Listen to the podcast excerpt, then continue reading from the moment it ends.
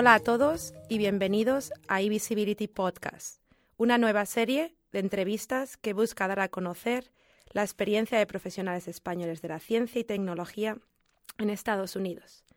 eVisibility es un proyecto dentro del Programa de Desarrollo Profesional y Redes de CUSA, Españoles Científicos en Estados Unidos. Soy Judith Jiménez y hoy me acompaña Sonia Villapol, profesora titular en el Centro de Neuroregeneración en Houston Methodic Research Institute. Ah, bueno, bienvenida Sonia y buenos días o buenas tardes ahí. Hola Judith, encantada de hablar contigo. Buenos días. Bueno, me gustaría empezar pidiéndote que nos cuentes de dónde vienes en España y cómo y cuándo decidiste venir a Estados Unidos. Sí, pues yo soy originariamente de Galicia, eh, en concreto de Bretoña, que es un, pueblo de la provincia de Lugo. Eh, hice mi trayectoria profesional comienza en Santiago de Compostela, hice mi carrera de biología molecular y biotecnología, luego empecé mi doctorado y, y lo finalicé afortunadamente de neurociencias en la Universidad Autónoma de Barcelona, en Cataluña, y durante mi etapa postdoctoral trabajé en la Universidad uh, Pierre y Marie Curie y luego en el Hospital Robert Debré en París, en Francia, durante tres años. Y hace ocho años me decidí dar el salto a Estados Unidos. Llegué aquí como investigadora postdoctoral en los Institutos Nacionales de Salud y también en, las, en Uniform Service University en, en Bethesda, Maryland y tres años después de mi segundo postdoc empecé, eh, comencé mi, mi, posición, mi, mi, trabajo como uh, faculty, es decir, como eh, investigadora principal de, de proyectos y, para y, y, y, llevé a cabo mi, mi proyectos de investigación en el Departamento de Neurociencias de la Universidad de Georgetown, en Washington, D.C y después de cuatro años eh, siendo profesora eh, titular en, en, Georgetown University decidí eh, hacer el, gran salto ah, de, una, de una institución académica como era Georgetown a un Russian Institute aquí en Houston. Y acabo de empezar como nueva assistant professor, que viene a ser también profesora titular de neurocirugía en el Russian Institute en Methodist Hospital System. Ah, como comentas, actualmente eres profesora titular o assistant uh, professor y has cambiado de una universidad en Georgetown, que supongo tenías mucha carga ah, lectiva o académica, a, una institución que es, bueno, tú nos vas a contar, quizás puramente científica o, de investigación. ¿Puedes compartir con nosotros eh, ese cambio? Sí, Judith, sí, te explico las circunstancias. Eh, en, en, Georgetown University eh, trabajaba como profesora titular, tenía mi grupo de investigación, mi laboratorio, pero también tenía unas cargas lectivas que obviamente que tenía que cumplir. No eran excesivas, eran solo para estudiantes de doctorado, estudiantes de máster, alguna clase de undergrad, que no era, no era mucho, pero era era un tiempo que estaba ocupando en, en, docencia cuando lo que realmente a mí siempre me, me apasionó y por lo que eh, me incliné en mi carrera es por la investigación, por el mundo de, de la investigación 100%. Y, y, es lo que ofrecen los Research Institutes. Fue la determinación que, aunque me podría jubilar en Georgetown University como profesora y conseguir promotions y, seguir allí, pero sabía que algo me faltaba, algo más de, de ayudas a nivel de financiación para mis para mi investigación, algo más de menos carga lectiva o, nada como es ahora, y era una limitación de, tiempo, porque a veces nuestro tiempo es, es, oro, ¿no? Y la manera que emplees tu tiempo tiene un precio incalculable y aunque me gustan los estudiantes, me gustaba enseñar, pero me ocupaba muchísimo tiempo que estaba robando de, de, del tiempo que dedico a investigación. Y esa fue mi, mi motivación principal. Y a diferencia, es, es un poco una locura dejar un puesto, una, una plaza de, de, profesora en una universidad prestigiosa como es Georgetown University en Washington, pero una, una de las motivaciones es que, que, que, quise arriesgarme, es decir, para tener una situación estable de esa, de esa manera, a lo mejor, no sé, no, no, no tomaría eso, ese riesgo. Y creo que ahora que fue un acierto 100%, y es ahora me divierto de mi trabajo desde la mañana hasta, hasta la noche y, y soy más, más productiva y, hago lo que realmente me gusta 100%, aunque siempre hay algunos factores que echo de menos dar clase un poco, pero, pero esa fue la principal motivación. Quise arriesgarme y creo que he hecho una buena decisión. Me gustaría volver, si me permites, a tu etapa de postdoc, ese salto entre ese cambio entre postdoc y a ser jefa de grupo, ser, conseguir una plaza como profesora titular o como assistant profesor eh, y formar un laboratorio nuevo. Eh, ¿Podrías compartir con nosotros eh, cosas que te resultaron difíciles de aquella etapa y herramientas que utilizaste para conseguir ese puesto de trabajo?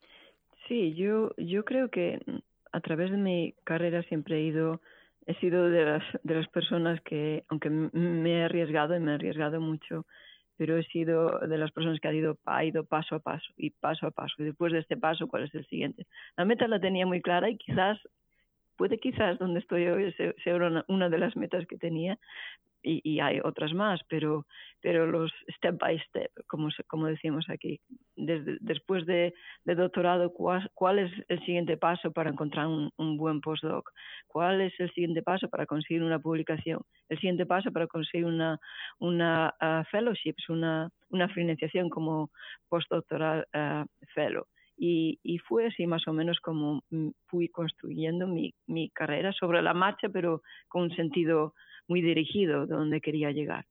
Y fue, es un aprendizaje, obviamente. Obviamente no sabía nada cuando era cuando empecé mi primer postdoc y cuando llegué a Estados Unidos no sabía si, si saltar ya a, a una plaza de profesora o, o, hacer otro postdoc. Me recomendaron que era mejor hacer otro postdoc para ganar más experiencia, más publicaciones en un nuevo país. Y fue más o menos lo que fui muy lento, pero bastante constante, o lento o no, no sé, pero fui, fui bastante constante con, con cada uno de los pasos. Pero hubo una singularidad que siempre, que siempre he tenido, es que he tenido mucha, mucho entusiasmo y muchas ganas por cada cosa que estaba haciendo en ese momento.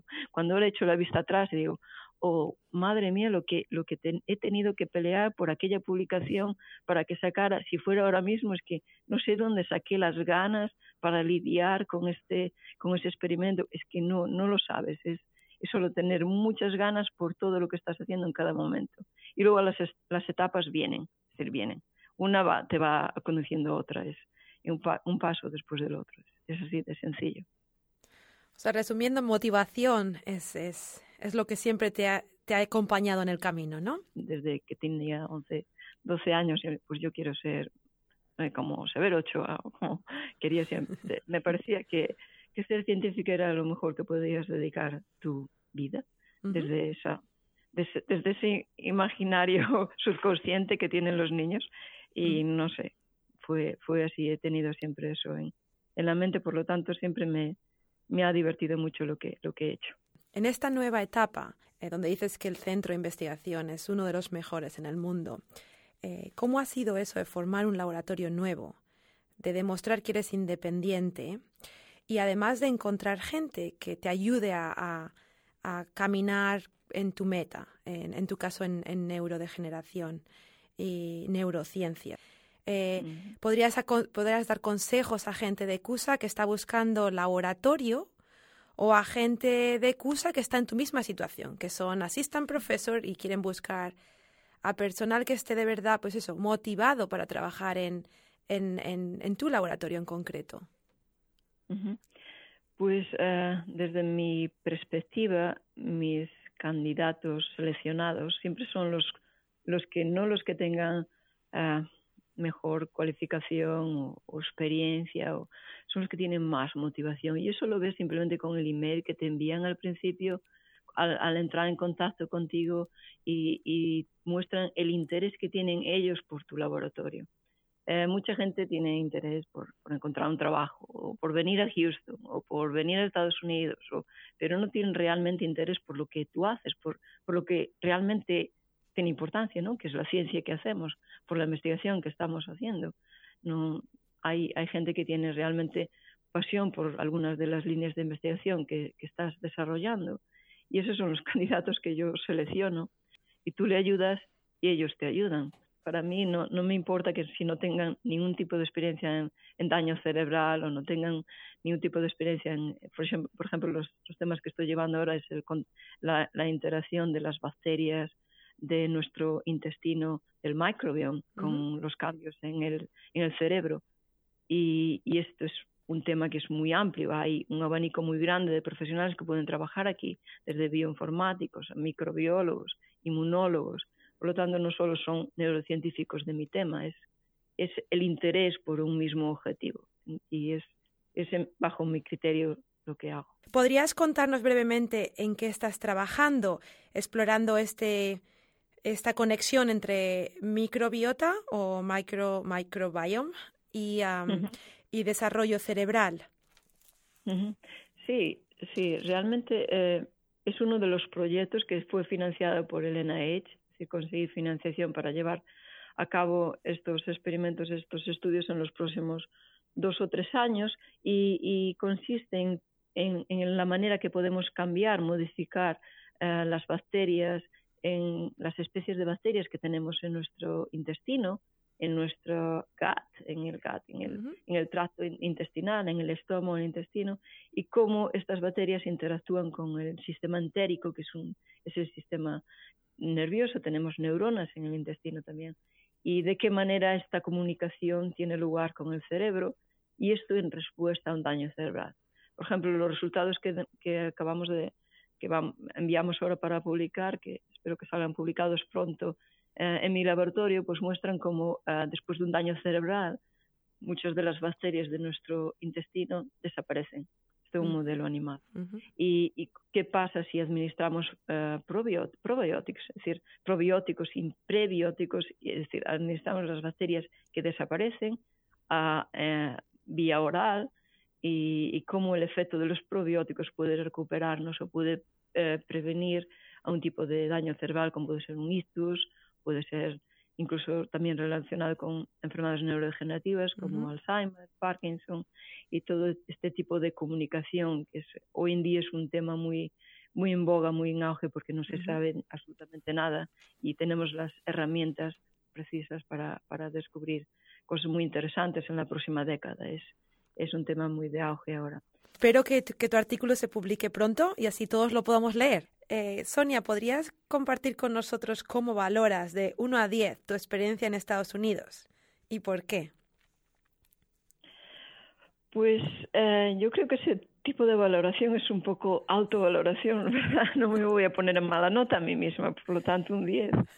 No, es, creo que es, no, no tengo ningún tipo de, de, de resentimiento, en, ningún tipo de, de mala experiencia en productiva aquí y he estado muy contenta todos estos años aquí y, y siempre he avanzado hacia adelante, por lo tanto, sí, yo me, me doy un 10 a mí mismo.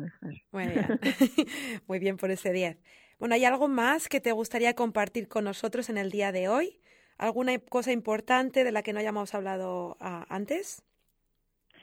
Sí, me gustaría hacer un llamamiento a, a, todos los, los, eh, investigadores eh, predoctorales o postdoctorales o que están en España que les apetece no para quedarse tantos años si, si eso es un motivo que, que les asuste o les aterrorice de venir a Estados Unidos por un, por un largo periodo de tiempo, pero por, por estancias cortas, pues que, que ECUSA es, una, es un puente maravilloso, que, que contacte con ECUSA y que, que escuchen eh, gente de ECUSA que estamos vinculados de algún modo españoles, que tenemos grupos aquí y que contacten con nosotros, que sería maravilloso traer gente de España a nuestros laboratorios durante un periodo de tiempo X, tanto en la etapa predoctoral o postdoctoral.